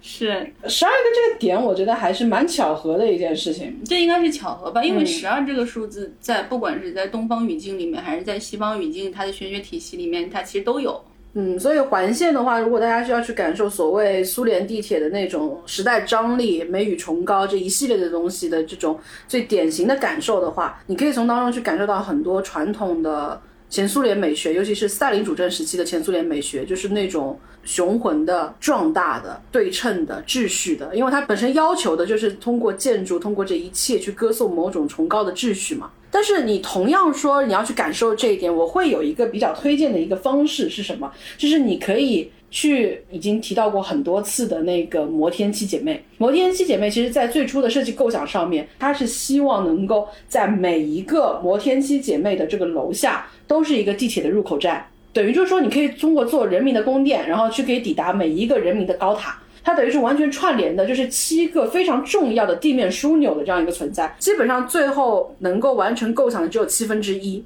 所以它也某种程度上也是一种遗迹的存在。但是这个其实也蛮有意思，就是你看到一栋大楼，然后底下有点像大家去重庆去那个李子坝的那种感觉，就是穿墙而过的那种。你可以去看一下，它虽然没有穿墙而过，它是在底下的这个地铁站的楼上，就是我们所说的这种恢宏的大楼，可能也是一个比较有意思的一个感受。而且其实我们所说的这样一个莫斯科的环环线，它其实就是一个莫斯科的花园环路。所以说，如果你在地面上走的话，你也可以沿着这个花园环路去感受一下曾经的它整个城市的一个规划设计大概是怎么样的一个思路。你还是能够明显能够感受到当年这种非常强调秩序感、非常强调威压感、威慑力的这样的一个地方，他们在整个建筑上面，在那一块，你明显能够感受到当年那种高塔建筑在这一块会特别特别的多。往前再往后，反而又没有这种压迫感了。可能就是在这样的一个环状叙事上面，它是最能够有一种寻礼的感觉的。就好像我们之前说的那个十月展，它在通往那个蓝色的祭坛之前，它其实是一个一个拱门堆叠成了像各种各样的凯旋门的状态。你是一路高唱凯歌，然后到最后才能通往那个蓝色的天空的。但是蓝色的天空并没有神明跟更大的胜利在等待你，那是一片空旷跟寂寥。其他的还有像刚刚有提到像列宁图书馆站，大家一定会打卡，就是拍那个列宁的头像嘛。大家在拍照的时候可以留心一个细节，呃，也可能是我的一种错觉，但是我后来发现它其实是跟很多体制内的人合影是这个习惯是保留着的，包括是我们父辈他们去合影的时候，你会发现曾经身在体制内、深受体制熏陶的人，他们在跟重要的照片、画像去合影的时候，他们不会站在这个合影的正下方。合影的正下方一定是只有最位高权重的人，最能够代表这个画像的人所承载的这个意识形态跟意识理念的人，他才可以站在这个画像的正下方进行合影。前苏联所有的会议，列宁像的正下方能够站着的只有谁？只有斯大林。斯大林的下面能够站的也只有赫鲁晓夫。那么其他的人，哪怕这个会议上面这些主政的一把手没有出席，其他的官员也是不敢坐在这个画框的正下方的。就是我去的时候，其实还是能够看到很多的东方面孔的。很有意思的一点就是，大概是我的父辈，他们一定是站在侧面的。你能够感受到这种距离是刻意保持的一段侧面的距离。大家去的时候其实是可以感受，当然也可能是我的某种错判，也有可能大家可以自己去感受一下。你说到这个，让我想到，我不知道刚刚有没有这种感受，有一些长辈他在拍照的时候，他特别是在这种合照的时候，你让他面对镜头，然后笑，然后他也笑，然后你在按下快门那瞬间，他会把视线移往远方，就是他不看你的镜头。嗯，我家里面有一些长辈，他是会这样的，就是你跟他拍照的时候，你说看镜头啊，他始终他就是会眺望远方。我不知道这种拍照习惯是不是也是那样的一种遗留，就是当他们在拍照的时候，他们希望自己是看往未来的，而不是看往镜头的。哇，我喜欢这句话。所以其实很多时候，时代的印记它并不是墙壁上那些非常明显的符号，而是留在人的身体上被。刻入到你的整个人生机理当中的一些下意识的举动跟反应，而这些可能都需要你更多的去观察跟感受，才能够得出自己的一种不能叫判断，也同样是一种感受。就好像我们刚一直讲，你因为身处在现在的这样一个现况，你才去看。就好像我之前跟左小姐有提到过，就是作为一个已经完全被符号化的一个作家，他出现在今天的这个谈话当中，也一定会让大家觉得非常跳跃的一个作家，就是张爱玲。我非常喜欢张爱玲对于自己作品风格的一种解读，就是很多人抨击她非常的矫揉造作，非常的故作刻薄跟故作老旧。但是他对于自己这方面的表述，他做了一个解读。他说，他为什么要用这样的一些用词，用这样的一些造句的方式去讲述这样一个故事？因为他是站在一个已经离开了这个地方的人，作为一个异乡看客的角度去讲一个过往的故事。这个过程，这个故事经历了几段中转跟颠簸，所以它是一个遥望再遥望的一个状态。你是带有一种距离感的，所以他要用一些已经现在不太会用的，本身就带有距离感的词，去描绘一个带有距离感的故事，去完成一个带有更长距离想象的一个空间的一个塑造。在这个过程当中，因为几段距离的叠加，难免会显得有一些造作跟扭捏，但是他认为这是必要的。我们身处在一个已经完全不一样的空间。跟状态下，隔着一段距离再去看一个已经消失过的一个距离留下来的一段印记，这个当中肯定会有错漏，肯定会有误解，肯定会有很多我们自己所附加的更多的他原本所不想表达的一些解读在。但我觉得这些都会是有意思的，他都会对于这个故事的理解是更加有帮助的。就好像我印象非常深的，曾经有一个人描述着他在古姆百货旁边看到的一个广告牌，他认为这是他所见到的劳力士有史以来最高级的一个广告。那个广告在一个礼拜之前，它是普京跟梅德韦杰夫的一个竞选广告，是两个在当下的俄罗斯最具有权势的人。他们双手交握的那个瞬间，然后在一个礼拜之后，选举已经尘埃落定。劳力士在同样的一块广告看板上面换上了自己当季产品的一个广告，上面没有任何的人像，只有握紧拳头的一只手，戴着一只劳力士的手表，旁边只有一句广告语：“权力尽在掌握。”哇哦！所有对一个故事的理解，可能都来自于这种联想，而这种联想一定会给我们带来更多不一样的对另外一个时代的解读。full of challenges. Go to Russia, see the Red Square, Lenin's